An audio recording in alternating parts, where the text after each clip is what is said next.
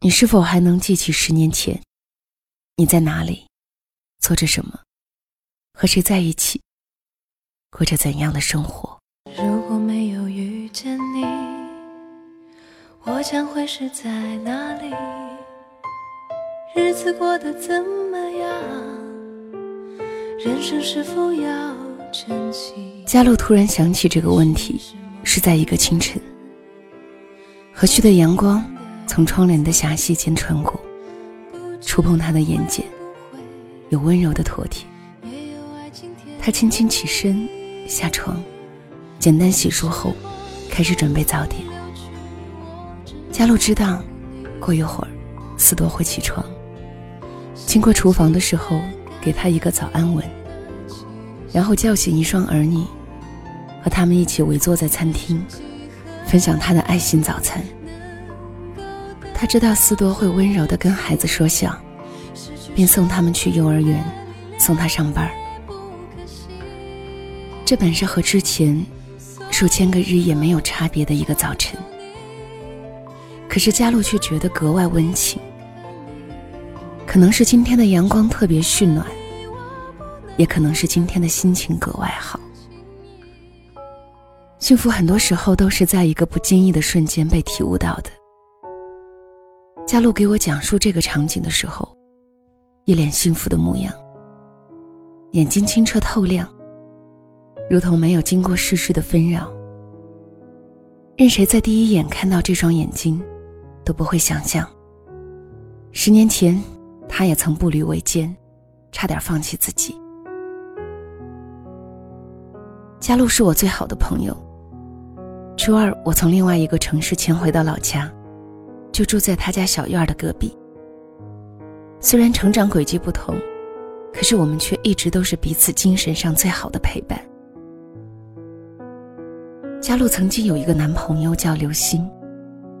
大学最清澈懵懂的时期，她被这个执着热烈的男孩子苦苦追求了一年。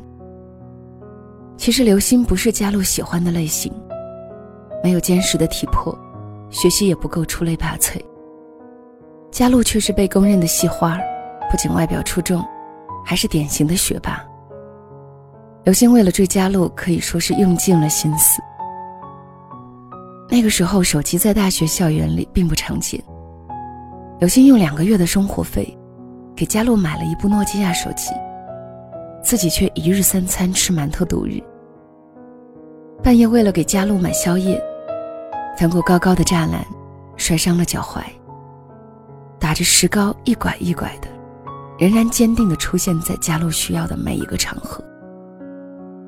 时间长了，舍友都看不过眼了，劝佳璐接受刘星。这样的男孩太难得了，和他在一起，你什么都不用操心。或许是被刘星的锲而不舍感动，或许是被舍友劝服，佳璐在刘星第 n 次隆重的表白下。接受了刘星递过来的玫瑰。我一直记得佳璐在答应刘星的那天打电话跟我说：“感情可以慢慢培养，碰见一个如此拼命爱自己的人却太难得。”事实上，在后来两人三年多的恋爱里，刘星确实把佳璐宠成了公主。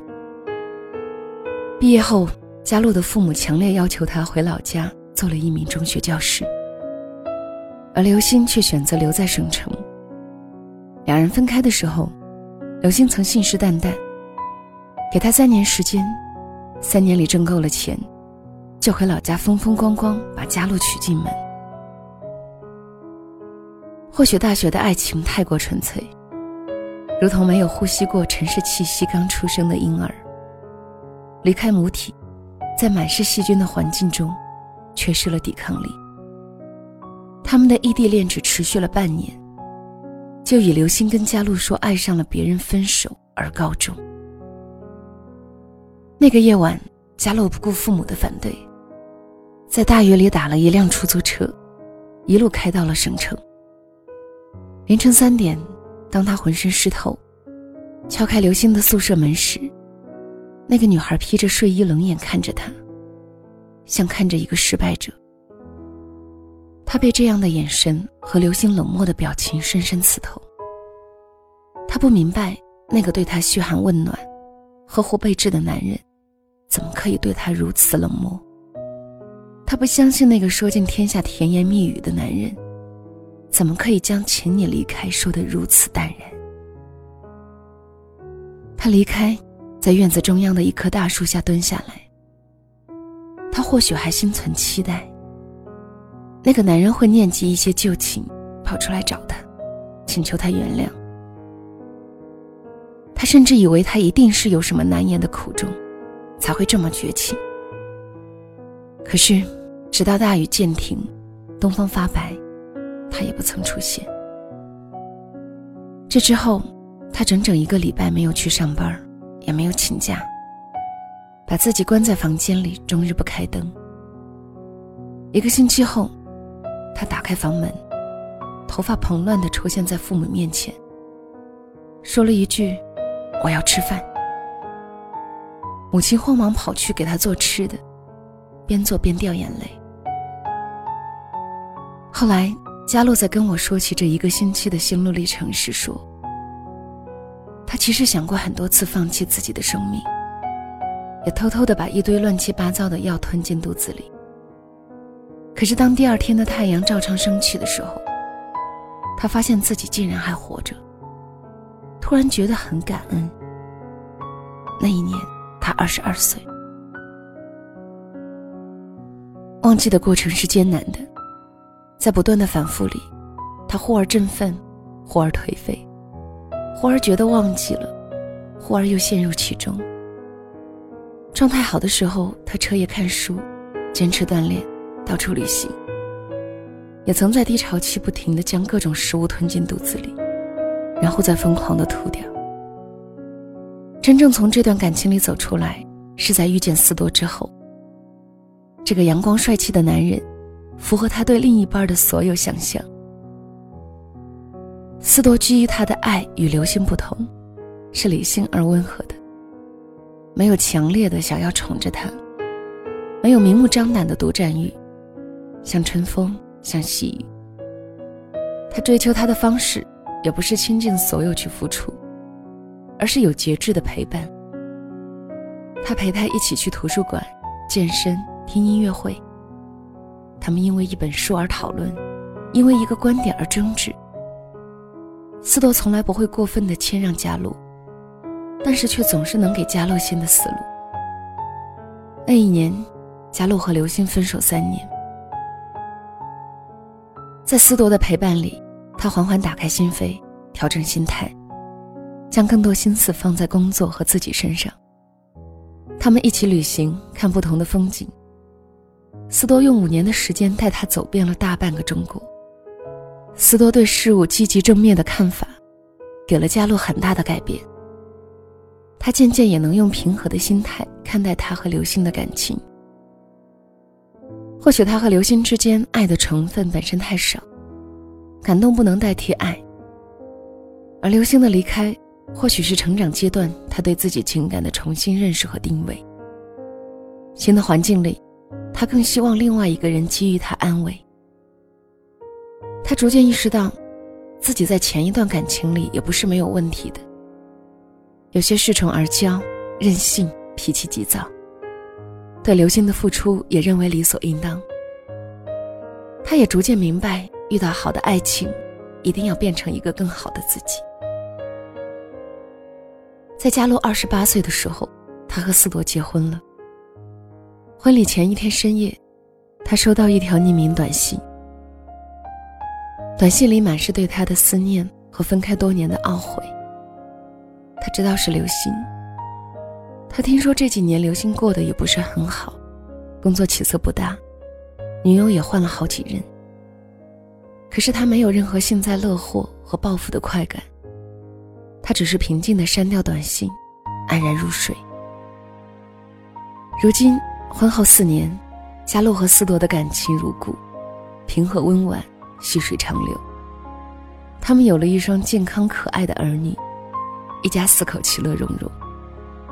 偶尔跟我说起过往，佳璐也能坦然面对。他现在唯一后悔的事。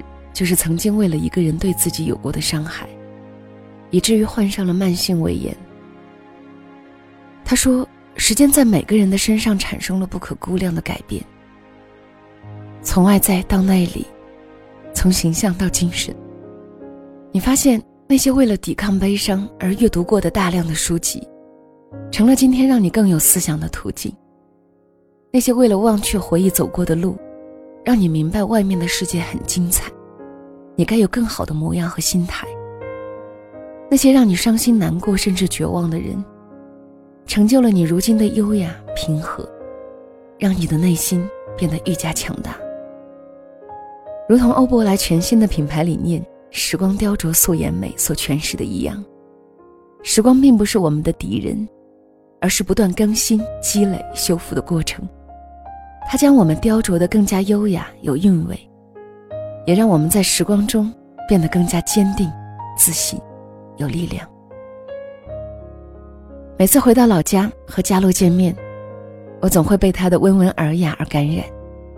这个三十二岁的女子，妆容得体，举止优雅，肌肤由内而外迸发活力，宛如少女，让人心生羡慕。细问才知道，原来她一直都在使用欧珀莱家的黑精灵精华，欧珀莱恒久肌底循环精华露加强型。这是欧珀莱品牌的明星产品。运用了先端的双重修复技术，能够有效填补真皮空洞，从根源上解决眼袋、皱纹、松弛、法令纹等烦恼，并有效抵御外界给肌肤带来的伤害，让你由内而外散发健康光泽。所以佳璐才会看起来这么有活力，而愈加平和和宽容的心态，也为他抚平了岁月给予的伤害，让他看起来愈加自信从容。十年，无论你是否看到，你肯定在某个方面成为了更好的自己。比如十年前，你一个人吃，一个人住，生病了没人照顾，摔倒了自己爬起来，受伤了自己擦拭伤口。十年后，你有一个始终如初、疼爱你的老公，有一个无比可爱的女儿。十年前，你处在生活窘迫、压力巨大、看不到希望。几度寓意的毕业初期。十年后，你有了稳定的收入，逐渐进入岗位核心，有了对未来更好的期待。谁说不是呢？哪怕是历经风雨，哪怕是逐渐沧桑，我们都会在得与失之间练就百毒不侵的强大内心，在岁月的流逝中变得更加平和、优雅、绚丽。中国女性的朋友欧珀莱也同样如此。秉承资生堂一百四十余年深厚历史底蕴，不断突破创新，精益求精，旨在为中国女性打造精致的素颜美肌，让时光雕琢素颜美。而作为欧珀莱品牌的明星产品，恒久肌底循环精华露加强型，自上市以来得到了中国女性朋友的青睐，累计销售一百二十万瓶，因其卓越的功效备受好评，宛若精灵般守护女性肌肤。让你实现由内而外的素颜之美。我相信时光更迭，每一个人都用丰富的积累和笃定的内心，让自己变得越来越美，不惧时光，笑面未来。十年时光，你都在哪些方面成为了更好的自己？欢迎在节目下方与小溪、与女性的朋友欧伯莱一起分享属于我们自己的十年故事。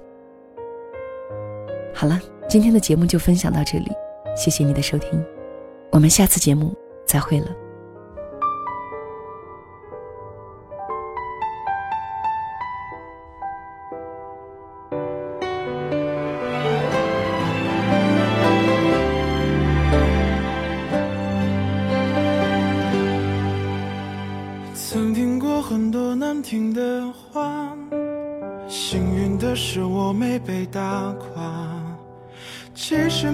他们说的那么差，现实并不能让我趴下。我拥有一个温暖的家，它告诉我爱有多强大。它让最黯淡的过往开出了花，微笑是面对人生最好的办法。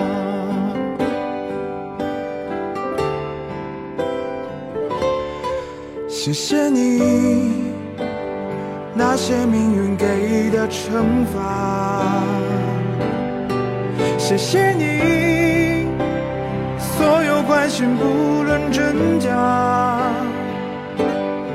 谢谢你，那些过得去，那些过不去的伤疤。它在提醒我，这是成长的代价。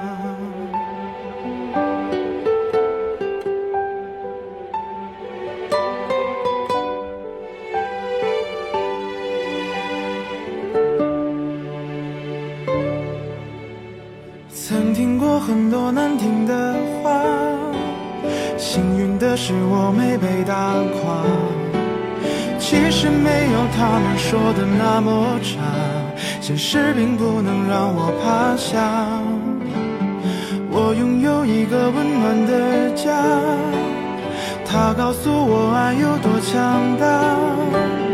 它让最黯淡的过往开出了花，微笑是面对人生最好的办法。谢谢你，那些匿名给的牵挂。谢谢你，不管好的坏的都罢。谢谢你，那些不理我、那些看清我的人啊，我都谢谢你，让我能重新出发。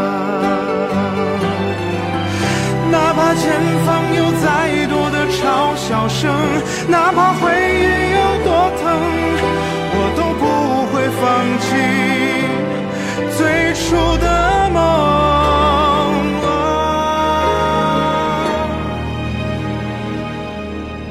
谢谢你，那些命运给的惩罚。谢谢你，真假。